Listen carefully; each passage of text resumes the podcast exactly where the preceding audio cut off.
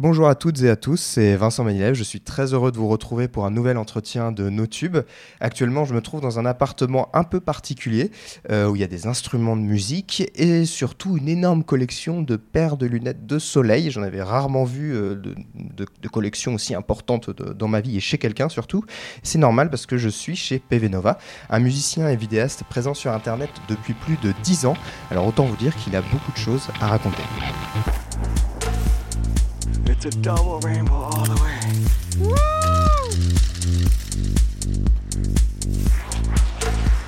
Oh my god.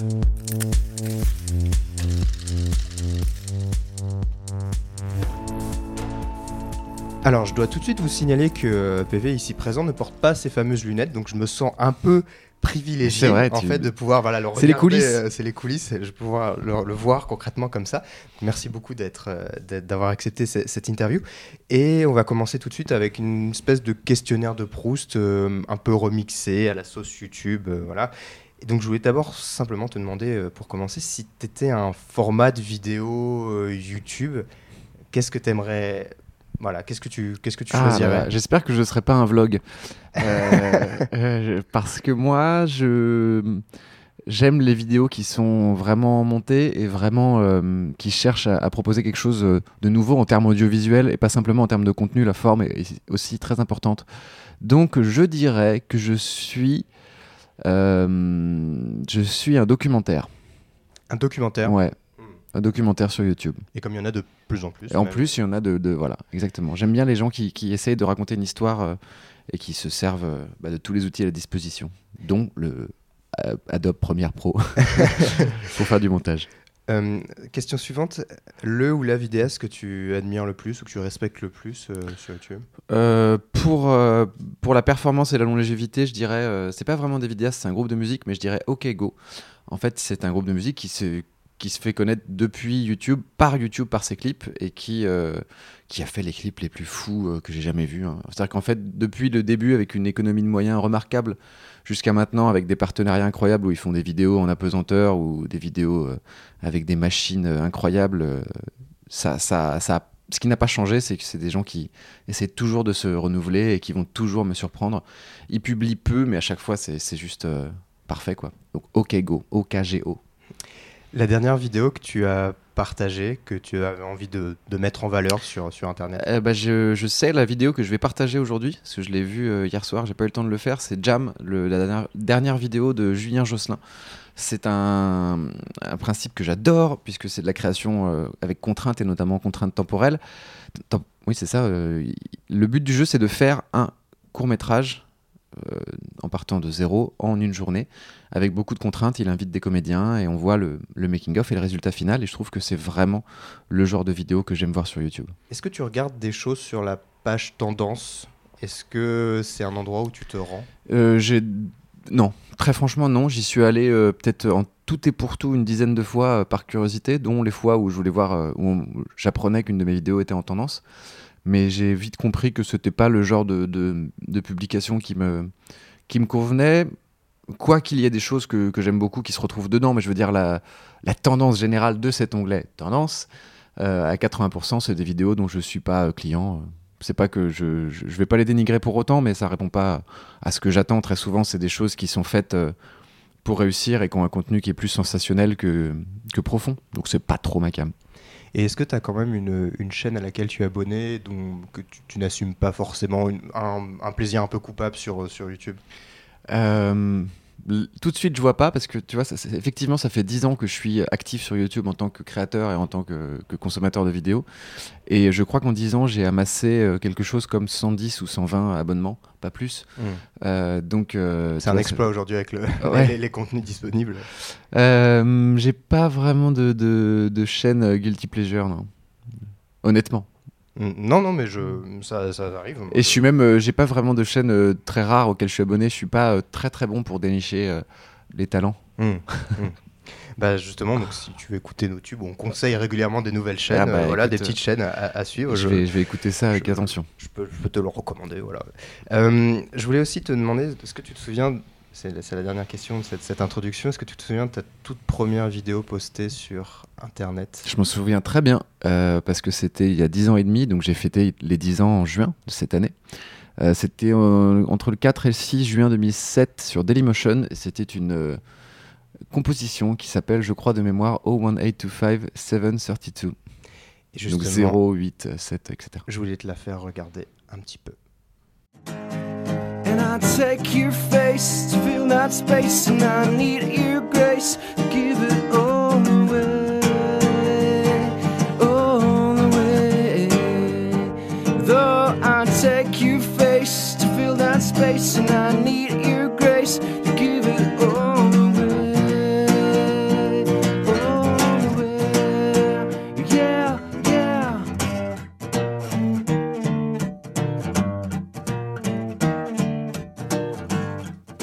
Alors, t'en penses quoi de cette première prestation? Ça fait quoi de se, se Euh, revoir il y a, y plus de 10 ans? En vrai, je l'ai pas regardé depuis longtemps. Euh, c'est rigolo parce que je vois plein de choses qui ont changé, plein de choses, plein de choses qui n'ont pas changé. Euh, la pièce a pas changé. C'est toujours le, là où j'ai mon studio. Le lieu physiquement c'est le même. En revanche, euh, la déco a énormément changé. Le nombre d'instruments a énormément changé. La qualité du matos que j'ai à disposition a énormément changé. Et on, voit tout de suite aussi que, après, faut remettre dans le contexte, c'était vraiment très rare. De- c'était pas commun de faire des vidéos à l'époque, vraiment. Et euh, donc c'est pas hyper travaillé, mais franchement, par rapport à ce qu'il y avait en 2007, c'était beaucoup plus travaillé. Déjà, on voit que j'ai pris la peine d'acheter un micro que j'ai branché et que je chante dans un micro. J'avais emprunté une guitare euh, à mon père, qui est une très bonne guitare, et je me souviens que j'avais fait euh, plusieurs prises pour avoir vraiment la mieux. Parce qu'à l'époque, c'était un peu le côté à l'arrache, euh, plug and play, c'est-à-dire que les gens, euh, Hmm. ils, ils mettaient leur webcam et ils jouaient, il y avait un son un peu pourri, le cadre n'était pas forcément soigné, euh, le morceau, parfois il faisait des pains, mais il le publiait quand même. Et, euh, et je me souviens dans cette espèce de- d'écosystème de créatifs avoir été un des premiers à essayer de soigner la forme Hmm. autant que la prestation.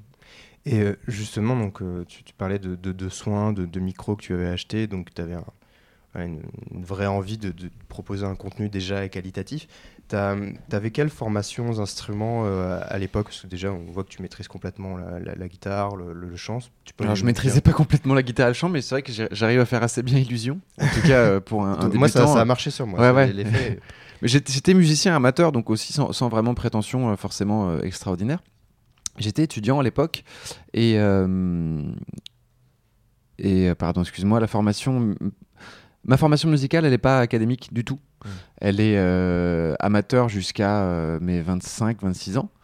Et en fait, euh, j'ai commencé parce que je suis né dans une famille de musiciens qui, qui pratiquaient ça en amateur et qui aimaient ça. Donc j'ai chopé le virus en voulant petit imiter mes deux grands frères qui faisaient de la musique. Et donc, euh, je me suis mis au piano de façon très logique à 4 ans et demi, parce que vraiment, j'avais une Mm. appétence pour ça.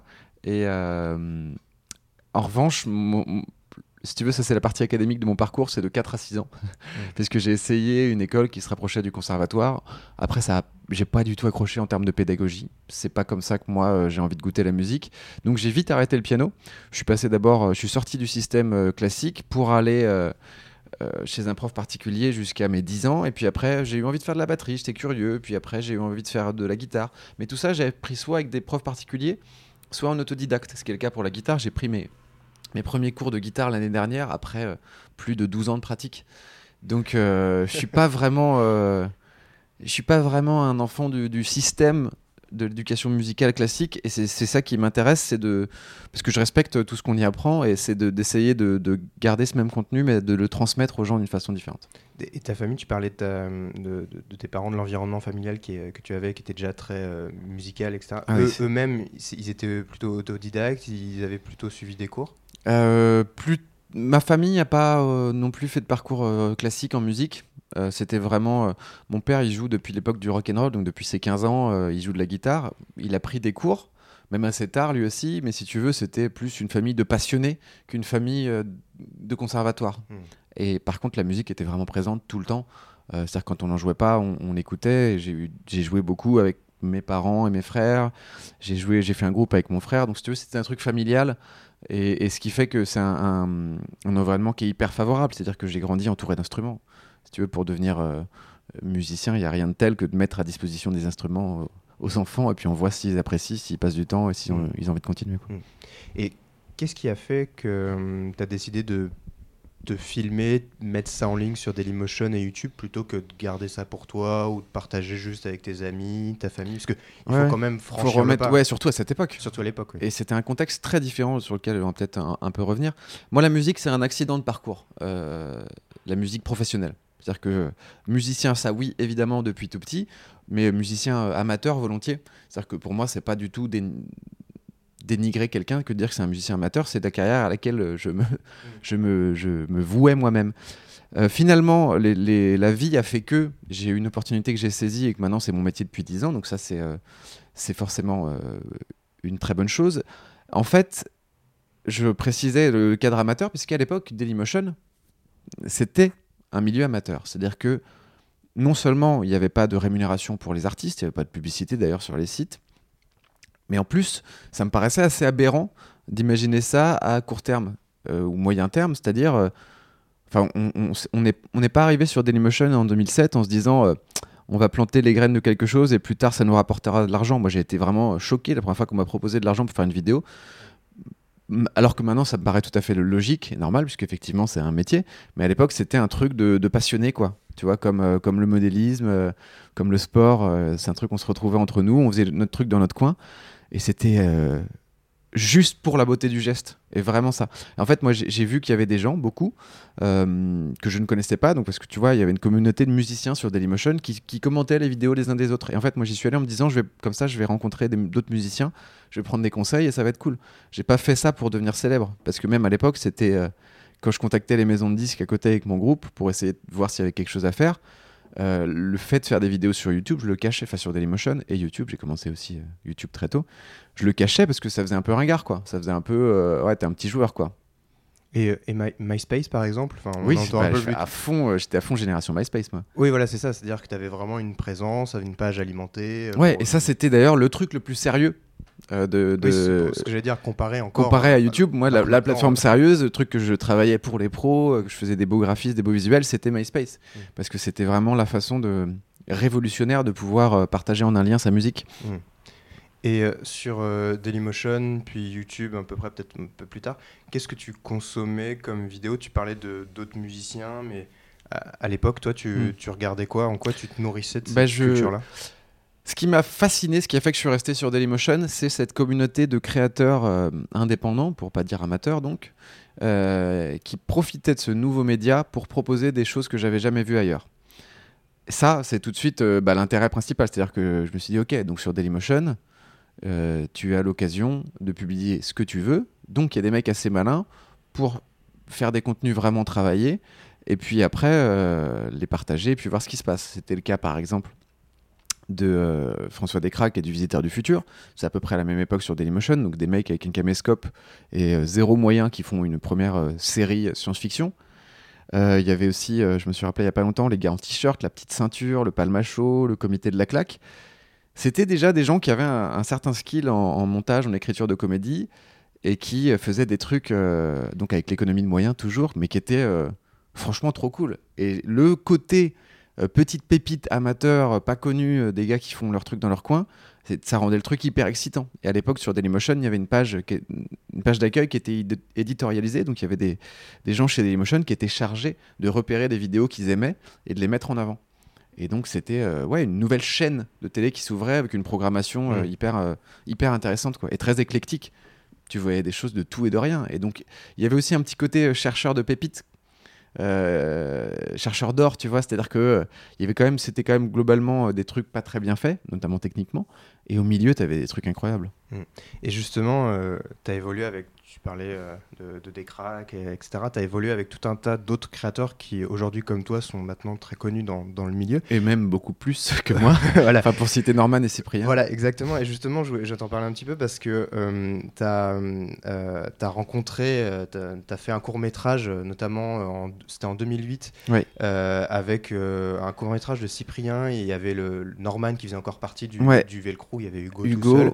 Ça s'appelait euh, Super Méga Noël. exactement. Et je voulais juste euh, te montrer un petit peu, re-regarder ton, ton passage parce qu'il m'a il m'a fait rire euh, aussi. À Noël, moi j'ai les boules et je me écaillent les guirlandes, les gens achètent des joujoux, et moi ça me fout les glandes. La, la, la, la. Une petite clique euh, de 2008. Euh, rapidement, le, le contexte, peut-être après c'est peut-être une question, mais comment s'est rencontrés? Comme je te disais, euh, à l'époque, il y avait peu de créateurs vraiment euh, ambitieux, audacieux et talentueux. Et euh, on s'est retrouvés par affinité. Il y, en avait évidemment d'autres que ceux, dans ce court métrage, mais on s'est retrouvés parce qu'on avait bah, cette passion commune, tu vois, comme les modélistes, ils ont dit waouh, nous on est spécialisés dans un truc, un certain type, tu vois, d'avion de la Seconde Guerre mondiale, et on, avait ce truc qui a fait qu'on a été obligé de se rencontrer avec Norman, Cyprien, Hugo, Rémi et Morgan, les deux réalisateurs qui sont maintenant aussi pros et qui font des trucs incroyables. Et euh, c'était vraiment un tout petit monde. Et donc en fait, euh, euh, bah, on avait pratiquement personne à qui parler de comment on fait nos vidéos, quel matos acheter, euh, tiens, comment, euh, Mm. comment euh, mettre un titre aux vidéos, comment faire pour être vu. Ça me rappelle une phrase que je cite souvent en exemple, mais elle est quand même marquante, de Norman, que je rencontrais donc sur ce tournage, que j'avais vu une fois ou deux avant, qui lui, avec le Velcro, ça décollait pas vraiment. Ça faisait 3, 4, 5 000 vues chaque vidéo, ce qui était, cela dit, honorable. C'est-à-dire, c'est le genre de vue, Oui. nombre de vues à l'époque où on se faisait remarquer. Je crois que 20 000 vues à l'époque, c'était Voilà. incroyable. Bah, Norman est venu me voir pendant ce tournage et m'a dit Putain, mais mec, comment tu fais pour faire des vidéos qui sont vues 20 000 fois quoi? C'est moi, je faisais même plus. Avec, la- avec les clips, tu vois, à l'époque, c'était moi la star. euh, Il y avait, il y avait Monsieur Dream aussi qui faisait quand même pas mal de vues, donc Cyprien. Mais euh, j'avais fait un clip de Rihanna qui a été vu 250 000 fois. Si tu veux, là, c'était à peu près le nombre de vues total sur la chaîne de Norman à l'époque. Donc, c'est drôle de, de dire Norman qui est ah, putain comment on fait pour faire 20 000 vues? Vas-y, dis-moi c'est quoi le secret? Dit maintenant on fait des, dizaines de millions par parfois par vidéo. Donc oui, les temps ont changé. C'est ça qui est drôle, c'est de voir que euh, ces gens-là, je sais et je le vois à chaque fois qu'ils ont gardé euh, entre guillemets le feu sacré, c'est-à-dire que même si maintenant euh, ça cartonne pour eux, ils ont encore en eux la petite flamme qui, qui a fait qu'ils se sont lancés dans la vidéo, qui était vraiment juste envie de partager quelque chose d'original. Et justement, donc c'est ces, ces youtubeurs qui depuis ont, ont- ont explosé, tu as, continué à, à travailler euh, avec eux. Et j'en profite pour faire une espèce de petite pause dans, dans le cours de cet entretien et te proposer un, un peu un, un quiz. Donc en gros, Yes. ce que je vais, je vais faire, c'est que je vais te... Voilà, c'est pour permettre un peu aux gens qui nous écoutent de, de- de comprendre un petit peu euh, ton travail sur YouTube avec, avec tes, tes collaborations, etc. Donc à chaque fois, je vais te donner un indice ou te faire écouter un son et tu devras nous expliquer un petit peu à quelle vidéo ça correspond Ouais. et comment euh, comment tu as travaillé euh, dessus. Alors, le premier indice, c'est un extrait sonore, c'est très très rapide euh, et c'est les premières paroles d'une d'une chanson euh, que qui m'a fait beaucoup rire. Mange tes morts Voilà. C'était l'extrait que je voulais te faire écouter. Mange tes morts. C'est les premières paroles C'est d'une- vrai. d'une chanson, c'est vrai. Et euh, voilà, je voulais, je voulais te, te demander de nous expliquer un petit peu le, le contexte, parce que je pense que le contexte, pour le coup, Bah, euh, le contexte joue, effectivement, on chante pas Mange tes morts euh, sans explication. Euh, c'est euh, évidemment le début de Rock Macabre. Enfin, c'est pas le tout début, début. Quoique si, c'est ça, ça commence à c'est la première Ouais. chanson du, De Rock Macabre, donc une. Comment dire C'est une euh, web série euh, de science-fiction humoristique en comédie musicale. Ce que je pense. Peu de peu d'œuvres d'art répondent à, ces- à tous ces critères. Ça coche beaucoup de cases. Ça coche quand même pas mal de cases, c'est assez segmentant, comme on dirait en marketing. Euh, non, euh, voilà, bah, exactement, euh, ça synthétise ce que je disais, ce que j'aime sur YouTube et Dailymotion, c'est que euh, c'est des gens talentueux, euh, enfin, je, je, je, je préjuge pas de ma qualité en disant ça, mais en tout cas, François, les comédiens, euh, Florent, Léonore, Thibaut, euh, etc., en font partie. Des gens talentueux qui se réunissent et qui ont envie de, proposer quelque chose de vraiment nouveau. Et ce qui est cool, c'est qu'il y a des mecs suffisamment tarés sur Terre pour se dire on va faire une web série de science-fiction humoristique en comédie musicale. Et, et pour le faire, et je trouve ça trop, trop bien, parce que c'est le genre de, de projet où tu, tu essuies les plâtres. En tout cas, moi, j'avais pas de référence euh, vraiment euh, euh, de choses à quoi me, greffer. Donc, tu as un champ des possibles qui, paraît limité dans ta création et t'es pas trop influencé par les autres.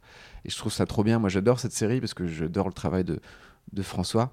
Et je suis trop content de l'avoir fait. Et je sais qu'il y a des gens à qui euh, ça va pas plaire du tout et qui vont trouver ça soit chiant, soit vraiment nul. Ça me dérange pas parce que je sais qu'il y a aussi des gens qui vont trouver ça vraiment génial et c'était le truc qu'ils voulaient voir, quoi. Alors, seconde, euh, seconde vidéo, et cette fois, je vais juste te donner un, un mot. Hmm. Si je te dis Noël, À Noël, je pense que que tu penses à j'aime pas Noël. exactement. Euh, parce que j'ai dire j'aime j'aime pas Noël, mais j'aime Joël. Euh, Noël, c'est 2009, donc j'aime pas Ouais, Noël. C'était un peu avant Ouais. euh, Rock Macabre. C'est ouais ouais. Même, euh, même pas mal, pas, pas mal mal. avant. D'ailleurs, ça se, ça se ressent au niveau des moyens techniques à disposition. Quoique, franchement, je, je, je félicite encore donc Rémi et Morgan, les deux mêmes qui ont fait Super Mega Noël, qui ont réalisé J'aime pas Noël. C'est une belle histoire, ça. C'est un clip donc avec mon, mon ami de longue date Cyprien. On s'était rencontrés un an avant et euh, discussion informelle. euh, et on me dit qu'il a, il me dit qu'il a envie de faire une chanson et il me propose ce thème. Moi, je trouve ça rigolo. Euh, hop là, pardon, je fais tomber des trucs. Je vais arrêter de les tripoter. C'est des sous de verre en forme de, de vinyle Oui. pour, pour le contexte. Donc voilà, c'est juste euh, la, est- passion. ici. Voilà, tout est musique. Euh, quand Cyprien m'a proposé de faire euh, un clip euh, sur ce thème, j'ai dit oui parce que euh, ça me faisait rigoler. Et puis, euh, on se disait, putain, euh, allez, on a envie de faire des trucs un peu sérieux, quoi. C'est-à-dire que lui faisait des, vidéos face caméra, moi je faisais pas de, de compo. Et là, ça nous a permis de, de, bah, de se lancer, quoi, de se tester un petit peu. Et donc, euh, ce clip qui a été tourné euh, dans ma maison de campagne avec mes copains, euh, les, Rémi et Morgan étaient venus aussi avec des copains. Il y a, y a pas de budget pour les comédiens, tu vois, c'est le genre de clip euh, qui a coûté peut-être euh, 1000 euros euh, parce qu'ils ont dû louer du matériel à la réal, si tu veux, mais tout le reste, on s'est débrouillé, les costumes, on s'est débrouillé. C'est le genre de truc, maintenant, si tu fais ça, ça coûte 15 000 euros, euh, si tu le fais aujourd'hui avec les mêmes comédiens, enfin, Et on avait donc le- le- l'insouciance de se dire, parce qu'on n'avait pas des prétentions d'être très bons musiciens, chanteurs et comédiens, on s'est dit juste, on va faire un truc qui nous fait marrer. Et je pense que ça se sent. Je pense que c'est pour ça que le, le clip a marché, c'est parce qu'on se fait plaisir. Et, euh, et du coup, on s'est pas censuré. Tu vois ce que je veux dire Il y a l'insouciance, elle, était vraiment euh, présente à l'époque. Pareil, les vidéos étaient pas rémunérées. On faisait pas ça pour, euh, pour gagner de l'argent. Et ça se sent et c'est cool. Et il se trouve que à l'époque, elle avait fait peut-être 100 ou 150 000 vues sur Dailymotion. Et euh, je sais pas, 3-4 ans après, Cyprien me dit Eh, ça, ça te dit que je la, je la mette sur YouTube maintenant que j'ai quelques millions d'abonnés, tranquille. Et je lui ai dit bah oui, oui. Et puis du coup, j'ai vu qu'elle a euh, passé 10 millions de vues sur YouTube. Enfin, je sais même pas, ça se trouve plus. Je, je suis pas du tout les chiffres. Mais c'est marrant de voir que, euh, que, ouais, en fait, en juste 3-4 ans, les volumes ont été multipliés euh, bah, par 100 à peu près. Et c'est vraiment le cas. Donc c'est juste assez déstabilisant. La, la troisième vidéo que je voulais euh, évoquer euh, avec toi, pour le coup, on sent euh, tout de suite dans la réalisation qu'il y a eu beaucoup plus de moyens disponibles. On se donnait rencard le soir sur MSN pour s'envoyer des whiz. Les Wiz. Oui, bah, tu vois, le, le- la technique a changé, mais le talent est toujours là. C'est toujours Rémi et Morgan de nos sides à la réalisation. C'est eux qui ont fait aussi euh, Luigi, par exemple, euh, le rap de, de Norman, etc. C'est deux gars à qui je fais un gros big up parce qu'ils sont vraiment euh, talentueux. Ils sont là depuis le début. Effectivement, avec, euh, avec Norman, on s'est retrouvé. Donc, ça, je pense que c'est 2015. C'est assez récent. Et on s'est retrouvé sur euh, bah, un coup de fil. un coup de fil de Norman, pareil, tu vois, ça commence de façon très simple. Ça, c'est cool, tu vois, on a gardé le même truc. euh, on passe pas par des maisons de disques ou des agents ou des trucs. Quand on a une idée, on s'appelle entre nous, on en discute et c'est le, le plaisir de faire quelque chose ensemble qui domine. Donc, euh, ce petit euh, morceau rigolo sur, euh, sur Internet où là, effectivement, bah, quand, tu, quand tu regardes, tu vois qu'il y, a y a de plus en plus de guests, qu'il y a des vrais plateaux, des vrais machins. Mais la technique fait pas tout, c'est-à-dire que T'as beaucoup de gens qui vont se lancer maintenant sur YouTube en disant c'est bon, on a un studio, on a des super caméras, on a des super lumières, on va faire un, joli clip. Mais si c'est creux derrière et qu'il n'y a pas vraiment l'idée, eh ben ça, ça fera un flop parce que c'est moins intéressant. Donc c'est, tu vois, ce qu'il faut garder, qui est difficile, parce que c'est le moins visible, il faut garder le, le truc, euh, le noyau, le feu sacré, euh, l'idée qui prime avant tout. Alors, la dernière, la dernière vidéo, je vais simplement te donner un, chiffre et je pense que tu vas pouvoir deviner de, de quoi, de quoi je parle. Si je te dis 26 millions. Alors je sais parce que j'ai- j'ai j'ai reçu des alertes Google sur mon nom. Oui, on en parlait récemment. On en parlait récemment. Euh, J'ai vu le top 10 des vidéos les plus vues cette année hors musique. Alors paradoxalement, c'est un clip. C'est un clip, c'est vrai. Donc dans le classement de YouTube, bon, euh, je merci de faire en sorte qu'on qu'on soit premier. C'est euh, Overwa- Overwatch euh, Rap Battle. Mhm. Overwap, j'allais dire, alors que c'est un jeu que je connais très bien. Overwatch Rap Battle, euh, projet de Squeezie, où il a monté une petite équipe dont je faisais partie. Euh, un projet dingue. Je- J'admire euh, l'ambition et le, de, de, de Lucas, Squeezie, qui mérite vraiment sa place parce que c'est un des plus gros bosseurs que je connaisse. euh, qui a monté ce projet donc euh, avec plein de youtubeurs euh, autour du jeu Overwatch. Et d'ailleurs, je ne l'en remercie pas puisque ça fait maintenant plus d'un an que je suis tombé dans ce jeu et que je perds beaucoup de temps à essayer parce que je suis pas très bon à essayer de, de- de devenir meilleur. Et euh, non, c'est trop cool. Moi, je suis. En fait, c'est une espèce de dream team. Toi, maintenant, j'hallucine euh, sur ces projets-là parce que tu, connais tous les gens à tous les postes le réal, euh, la prod, le mec qui fait la musique, le mec qui fait des paroles, les chanteurs. Et t'hallucines parce que c'est ah, tous les gens qu'on qu'on veut, quoi, les gens les plus talentueux disponibles pour ce genre de projet. Donc, donc c'est trop cool, ouais. C'est trop cool de faire ce genre de truc. Et puis, et puis maintenant, de pouvoir être rémunéré pour écrire des blagues, c'est franchement. Autant ce qui était impensable il y a 10 ans, bah, je le chéris maintenant et j'essaie de faire en sorte que ça dure longtemps. Alors justement, moi, en écoutant ces extraits euh, et en t'écoutant en parler, la, question que je me pose, c'est en quoi la composition d'une musique euh, euh, pour un clip un peu humoristique, pour un, vidéaste, est, est- est différent ou non de la composition d'une musique que, toi tu pourrais faire pour un album, voilà, ou pour un, autre support? Est-ce qu'il y a des, des différences, d'une façon de travailler différente? Il y a des différences dans la direction artistique que ça va prendre, puisque comme je suis pas tout seul, forcément, je veux pas faire mon truc dans mon coin. Je sais que les gens font appel à moi parce que j'ai une patte, mais aussi parce que on peut proposer quelque chose ensemble qui soit le fruit d'un échange. Sinon, au niveau de l'exigence, euh, elle est la même, et tant mieux, il faut qu'elle le reste. Puisque c'est pas parce qu'on fait de la musique drôle qu'on doit faire euh, de la musique euh, par-dessus la jambe et pas faire le pas faire le boulot à fond. Moi, je pense que l'idéal, c'est des chansons qui vont être bien écrites et qui vont être drôles, dont le clip aussi va être drôle, mais qui ont été pensées comme des vraies chansons, euh, sérieuses, entre guillemets. Et euh, c'est pour ça que moi, un des groupes euh, que j'admire le plus sur, sur YouTube, enfin, parce que je les vois sur YouTube, mais c'est la télé norvégienne, c'est Ylvis avec un Y, comme Elvis avec un Y, qui font des trucs, moi, qui me font mourir de rire et qui sont hyper bien produits, qui sonnent vraiment comme les sons d'aujourd'hui. Les clips sont incroyables. Le Lonely Island faisait ça aussi Oui, sur le SNL. parler, je suis un gros fan de... Voilà, Ouais. euh, ce genre de truc, euh, moi je trouve ça trop cool. Donc je pense que quand tu fais de la musique drôle, bah, c'est peut-être là où il faut le redoubler d'attention et peut-être le faire le plus sérieusement possible. Et euh, la, la musique drôle, est-ce que c'est un- une musique qui est dans le milieu de la, de la musique, etc., qui est pris un peu plus à la, légère, qui est, moins considérée selon, toi ou pas? Ah oui, par les musiciens euh, la plupart du temps, mais c'est de la faute aussi de, ceux qui en font et qui le font euh, justement à la légère. Si tu veux, le, monde de la musique n'est pas vraiment ingrat euh, et c'est reconnaître quand les choses sont faites au moins avec passion. Donc c'est à- nous de faire en sorte que bah, non seulement ce soit drôle, mais en plus ça sonne et que juste tu kiffes quoi. Que je me dis en fait moi sur un morceau, quand je crée une composition dans... humoristique, la règle que je me donne pour savoir si c'est réussi, c'est est-ce que si c'était en anglais, tu trouverais que ce soit que c'est une chanson stylée? Hmm. Et genre si tu ne savais pas en gros ce que les mecs racontent, est-ce que tu penses que c'est euh, que c'est genre sérieux? C'est Hmm. ça que je vise. On parlait de, de Norman, de Cyprien, de toutes ces, ces personnes avec qui tu as, travaillé. Aujourd'hui, qu'est-ce que tu consommes comme vidéo? Qui tu regardes avec attention Qui tu suis particulièrement? Euh, J'essaye de diversifier un peu là mes, mes abonnements et justement peut-être par effet contraire d'une espèce de ras-le-bol de, de ce qu'on voit dans les tendances, aller chercher les pépites puisque je les sais toujours là. Euh, c'est peut-être plus difficile de les trouver parce que maintenant les algorithmes ne les favorisent pas forcément. En revanche, je sais qu'il y en a de plus en plus.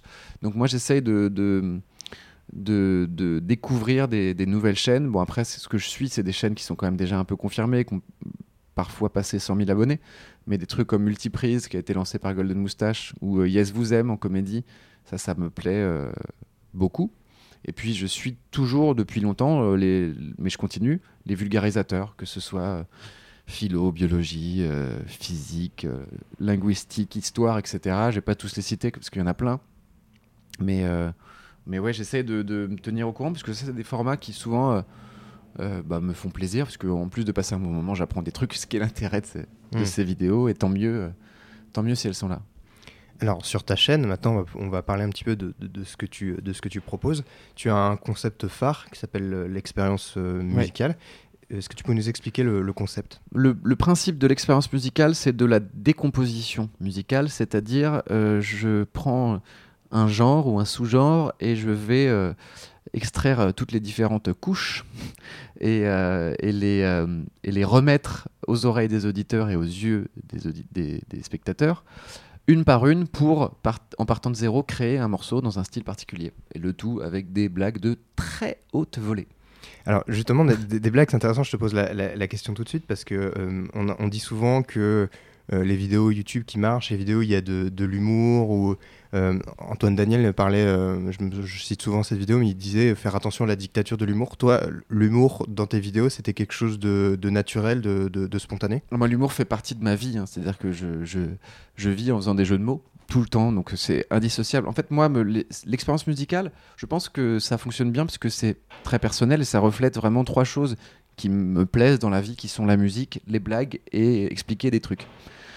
Et c'est, je suis, sincère dans ces trois domaines. Donc je pense que c'est pour ça que ça marche. Et, et maintenant, il y a un petit peu d'autres gens qui commencent à faire ça. Mais si tu veux, à l'époque, c'était vraiment. euh, j'étais le seul. hein. J'ai fait ça euh, même avant, avant Stromae. Rendez-vous vous compte. Hein Comme il est vieux.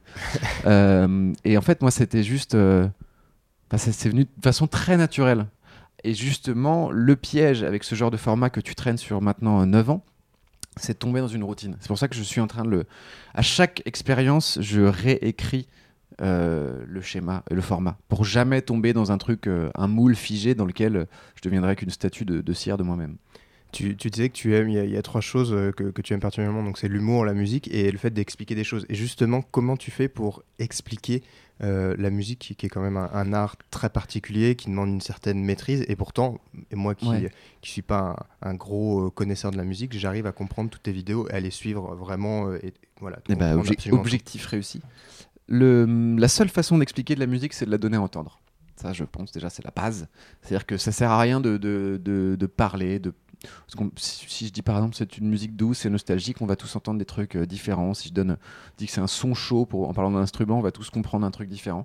Donc en fait, moi, la, seule démonstration possible, c'est la démonstration euh, à l'oreille. Et, euh, ce qui est en fait un exercice que je fais mentalement en étant multi-instrumentiste et intéressé par l'ingénierie du son depuis longtemps. C'est-à-dire quand tu écoutes un morceau, d'écouter ce que fait séparément la basse, la guitare, la batterie, le chant. Et voilà, c'est un exercice. Moi, je suis incapable maintenant d'écouter euh, de la musique sans analyser. Et ce que d'ailleurs euh, me gâche pas mon plaisir. Je continue à prendre énormément de plaisir puisque du coup, dans l'analyse, j'ai même un nouveau plaisir. Et euh, en fait, euh, une, fois, que- j'ai fait ça, moi, la seule façon de le, retranscrire, bah, c'était de dire écoutez, euh, on va jouer une guitare et elle va être comme ça. Donc je la montre. On va jouer un piano et il va être comme ça. Et hop, quand on le met ensemble, ça donne quelque chose de différent. Puisque c'est un peu comme les couleurs, ça se mélange. C'est-à-dire que les instruments ne se superposent pas, ils se répondent les fréquences s'intriquent entre elles. Donc voilà. Moi, je suis capable de faire cet exercice mental et c'est simplement ça que je rends aux gens. Et je pense que c'est la seule démonstration possible. Le reste, l'enrobage, les blagues, les explications, c'est juste parce que ça me fait plaisir. Mais en vrai, je pourrais faire un format où il y a que de la- quasiment que de la musique. Alors justement, euh, on, va, on va regarder un, un petit extrait, euh, enfin écouter un petit extrait, parce que c'est un podcast, donc il n'y a pas l'image, euh, du- d'une expérience, c'est l'expérience numéro 13, où tu décomposais ce qu'on appelle l'Electro Dance Club. Une guitare électrique funky, ça fait jamais de mal.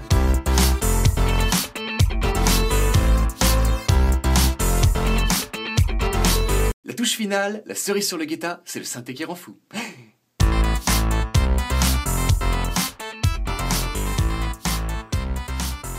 C'était une, euh, ta 13e expérience tu- Ouais. de, de- depuis, enfin, que- Bah c'est marrant, c'est mi-parcours, parce que je viens de sortir la 26. Euh, Vas-y, excuse-moi, je t'ai interrompu. Non, non, non, pas, pas du, pas du tout. Non, ça, ça, ça m'intéresse beaucoup de voir euh, comment tu, tu pointes des, des mécanismes vraiment récurrents euh, dans- Ouais. dans, la musique populaire euh, actuellement. Est-ce que des fois, euh, je sais pas à quel point euh, des, des gens du milieu t'en, parlent ou etc. Ouais, Est-ce que, si, ça, des, des fois, tu as des retours un petit peu euh, genre de, de gens, je sais pas, pas contents que, que tu- Faussement gêné. J'ai des retours euh, de, de compositeurs ouais, qui me disent Oh putain, t'abuses et tout, tu donnes tous nos secrets, mais c'est sur le ton de la blague à chaque fois. Et je suis moi, je suis d'autant plus content quand c'est des gens qui sont vraiment dedans, qui me confirment euh, ce que je dis. Après, l'idée et le vient. Enfin, c'est pas quelque chose de, de- que j'intellectualise pour les, les- les styles musicaux. En fait, je. J'attends de le découvrir. C'est pour ça aussi que j'ai une programmation qui est aléatoire et qui, euh, qui est pas régulière du tout. C'est que euh, tant que j'ai pas d'évidence, je fais pas d'expérience musicale. Et au bout d'un moment, je vais remarquer des, trucs, des redondances, et je me dis tiens, il y a quand même 3-4 morceaux là qui ont euh, quelque chose de fort en commun. Euh, et, hop, le sujet vient de lui-même. Et euh, donc justement, donc maintenant que tu, décomposes la musique, tu la comprends, tu la, tu la critiques, euh, tu lui fais des, des reproches des fois, parce que tu, tu parles de, de, de mécaniques récurrentes et puis un peu, un peu bateau. Ouais, je reproche. La seule chose que je reproche dans ces expériences, c'est la facilité de ceux qui utilisent les recettes. Après, en soi, le fait qu'il y ait des recettes, ça me dérange pas. Mais justement, toi, dans, dans ta vie, quelle, quelle musique un peu trouve grâce à tes yeux, en fait, quelle, quelle musique tu, tu, tu apprécies particulièrement, tu, tu écoutes avec plaisir? J'écoute un, registre de musique assez varié. C'est pas une phrase bateau, c'est vrai. hein, je peux euh, avoir autant de plaisir euh, à écouter du jazz euh, que de la funk ou du, rock ou de la variété.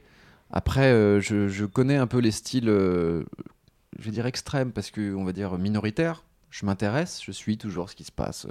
de step, euh, musique classique, tu vois des choses qui sont de niche entre guillemets. Mais moi, le, le- mon vrai kiff, c'est la pop au sens étymologique du terme, c'est-à-dire la musique populaire. Et par là, j'entends la musique qui est savante, mais qui est qui pas la musique facile, la musique qui te donne une impression de facilité et d'évidence. Il y a des morceaux qui sont très compliqués dans la composition, dans la rythmique, dans l'écriture, mais qui vont apparaître comme tellement évidents. Et, tu vois, par exemple, euh, un truc que tout le monde connaît, Bohemian Rhapsody de Queen, c'est un très bon exemple. C'est c'est hyper savant. Par contre, c'est évident. Tu l'entends deux fois ce morceau, même la première fois, et puis tu, tu danses et tu bouges la tête, et voilà. Et ce morceau, tu l'adoptes pour la vie, quoi. Donc c'est ça, moi, qui me plaît. Et c'est pour ça que j'admire des artistes comme Michael Jackson, Queen ou les Beatles. Des mecs qui réussissent à faire une musique universelle. Et ça, chapeau. Justement, là, on parle de, musique populaire, de musique qui ont vraiment réussi à, séduire des, millions de personnes. Toi, c'est un- une vraie volonté que tu as aussi de d'expliquer que des fois, ces morceaux-là qui peuvent paraître justement faciles ont une vraie complexité. C'est un, combat que tu as Bah, c'est le sous-texte de mes expériences et bon, je pense qu'il est dans la longueur. En fait, ce qu'on peut lire, euh, ce qu'on peut deviner, c'est qu'au final, les recettes, on a beau les connaître, bah, c'est pas, suffit pas de connaître la recette pour être un grand chef et suffit pas de connaître l'astuce pour être un grand musicien. Et au final, moi, ce que je, montre, c'est que euh, c'est facile de faire des choses. euh, euh, dire, pour un musicien, c'est techniquement facile de faire des choses conventionnelles, consensuelles, qui vont rentrer dans les oreilles des gens sans faire de mal, mais est-ce que ça va rester? Je crois pas. Mais la vraie difficulté, c'est de sublimer tout ça et de garder cette recette et d'en faire un truc inoubliable qui va rester dans la mémoire collective pendant des décennies. Avec, euh, avec tes recettes, tu, tu composes aussi des, des- des morceaux. Le but, c'est aussi d'a- d'avoir un morceau euh, final et, et composé à partir des, des recettes Ouais. que tu décryptes. Quel regard tu portes sur ces morceaux euh, Justement, tu, tu dis c'est une envie de sublimer aussi ce, Ouais, ce bah, que je- tu. Généralement, je, pardon. Généralement, je suis assez content de, de ce que je fais, puisque j'arrive toujours, d'une façon ou d'une autre, à mettre ma touche perso dans les vidéos que je vais, que je, que je vais monter, c'est-à-dire dans les, les exercices de style que je me donne. Euh, quand je fais le tube de l'été, bah, ça reste le tube de l'été version PV. Ça, je suis content parce que j'essaye moi de chercher mon son en tant que producteur et de compositeur. euh, une des quêtes que j'ai, c'est comment trouver ton son qui soit reconnaissable, original et, euh, passe partout, enfin qui puisse après se sentir dans différents styles musicaux. Alors, en dehors de, ta chaîne, tu as tout un tas de- d'activités, de, métiers Oui, oui. euh, différents. Est-ce que tu peux nous dire un petit peu, euh, en dehors de, de- de YouTube, ce que tu, ce que tu fais euh, en Bah, tant que, musicien, compositeur? Ouais, en dehors de YouTube, c'est même. Enfin, je me considère pas comme youtubeur, moi. Oui, oui, c'est pour ça que je disais Ouais, un, ouais, un je, musicien. Je me considère comme musicien, effectivement, et effectivement, j'utilise le média You- YouTube parmi d'autres. Euh, et comédien aussi, j'ai de la chance de, de plus en plus d'être am- amené, euh, appelé pour être comédien dans différents projets. Moi, j'ai euh, un gros projet scénique euh, à côté de, YouTube qui s'appelle Les Franglaises, qui est une histoire assez folle aussi, parce que j'estime que mon histoire sur YouTube est folle. Euh, là, c'est un projet de copains, de gens rencontrés au collège. Le projet monté juste après les études sur un, idée de spectacle à la con qui est de traduire des chansons anglophones en français. Et cette idée à la con, ça fait 8 ans qu'elle fait vivre une vingtaine de personnes. On a fait une tournée avec. Enfin, ça fait 8 ans qu'on tourne, on a fait 850 dates. Euh, Bercy, l'Olympia, euh, Bobino, euh, 150 fois, je ne, sais, je ne sais même plus. On a eu un Molière. Oui, on Enfin, voyait, on sur scène voilà. euh, avec toute la troupe. On a fait euh, toutes les télés possibles. On est passé chez Drucker, chez Patrick Sébastien, chez Nagui, les 13h, le 20h. On... un- des copains de collège qui ont une idée à la con et, euh, et ça fait 8 ans que ça dure.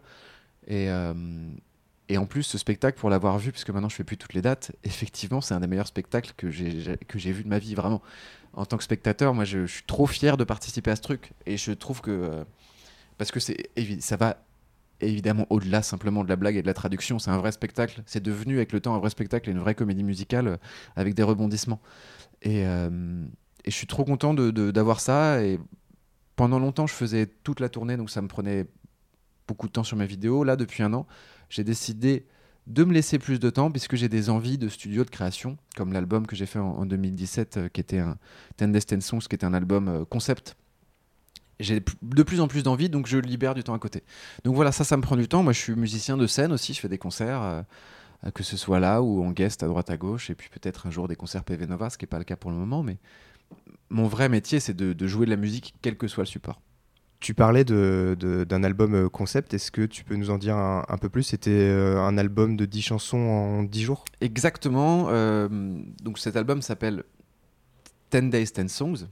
L'idée, c'était de fêter les 10 ans de ma chaîne. Donc j'ai pensé ce projet.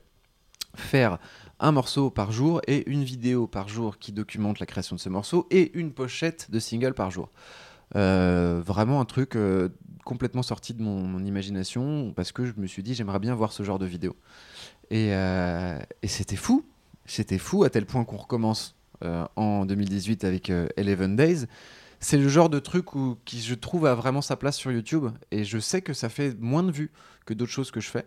En termes de quantité, c'est en dessous. Mais en termes de retour que j'ai pu avoir de, ma communauté, c'était bien plus intense parce que c'est un projet qui est vraiment personnel et vraiment un projet de cœur. Et ça se, ça s'est ressenti. Et c'est, moi, ça m'amuse. Comme je te disais tout à l'heure, j'ai envie de défricher des terrains, moi.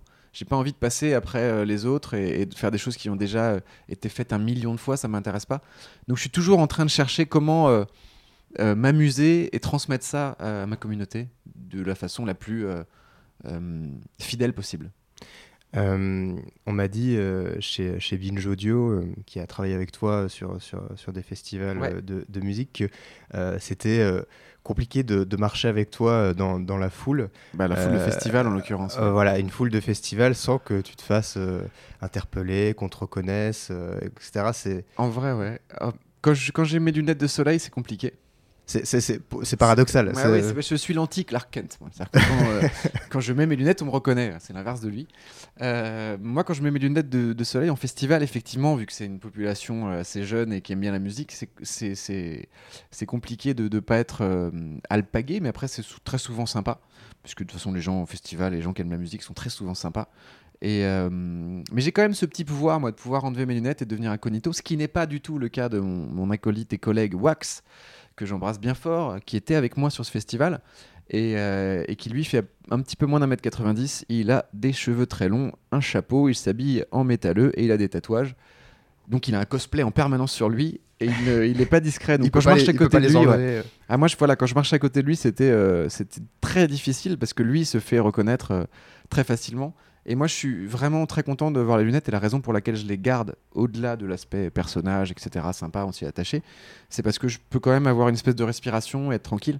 Parce que en vrai le truc le plus je, veux- veux pas être euh, comment dire je veux pas cracher dans la soupe mais euh, je trouve que la célébrité, le fait d'être célèbre et reconnu, c'est pas un truc agréable en tant qu'humain. T'as pas envie de, vivre ça. T'as pas envie d'être en train d'acheter du dentifrice et du PQ et que les gens te reconnaissent et sachent qui tu es.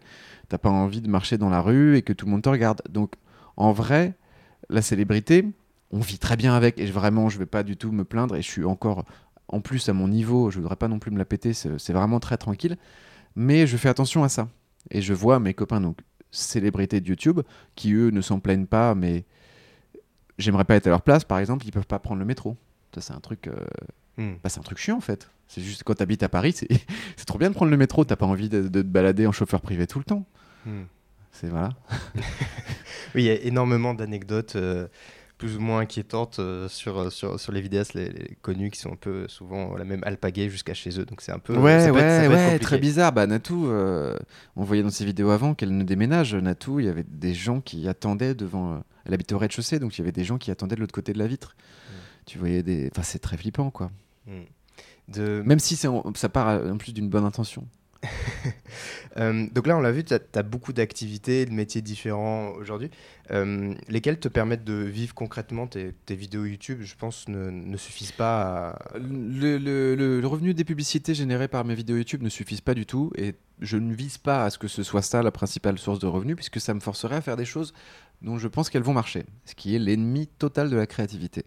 En revanche, mon activité de producteur de, ces vidéos euh, est plus rentable puisqu'elle me permet, avec des OP spéciales, avec des marques, donc on, citait Deezer là, pour la série de podcasts, ou encore euh, Gibson, Native Instruments, ou des marques comme Philips, euh, PlayStation, avec qui j'ai bossé, ou Overwatch même d'ailleurs, c'était rémunéré.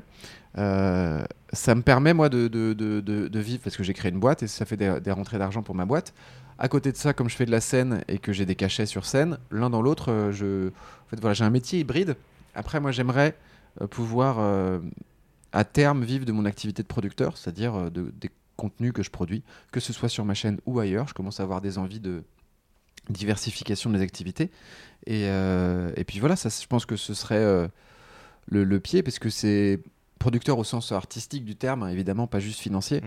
Pas être celui qui, qui, qui, qui est la planche à billets, mais celui qui euh, chapote les équipes. Moi, ce que j'adore, c'est voir le talent des gens, essayer de le mettre, euh, de pas de le sublimer, c'est un peu fort, mais de, de, mettre ces gens dans les meilleures conditions possibles. J'ai une dernière question. Euh, qu'est-ce que représente ou a représenté YouTube dans, dans ta carrière? Parce que certains voient ça comme un, tremplin, un, CV en fait, et d'autres voient ça comme une, une, fin. Oui, bien Toi, comment tu te positionnes par rapport à, ce rapport-là à YouTube? Bah, Très clairement les deux en fait, parce que tremplin c'est indéniable. Je suis passé de la phase où les maisons de disques euh, éconduisaient mes projets euh, perso à la phase où je me fais contacter pour jouer avec des gens comme Sting.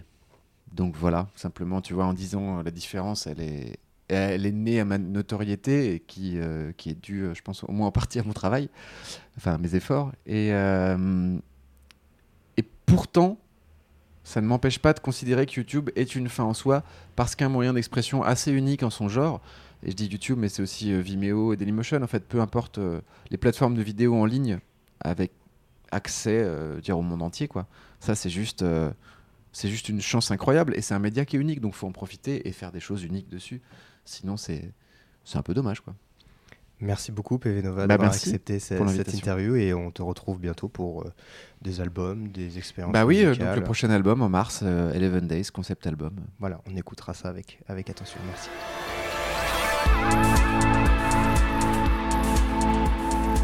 Un grand merci à PV Nova d'avoir accepté cet entretien musical. Un grand merci à vous de nous avoir écoutés. Si ce podcast vous plaît, n'hésitez pas à le partager, à en parler autour de vous, même à vos animaux. J'en serais très reconnaissant.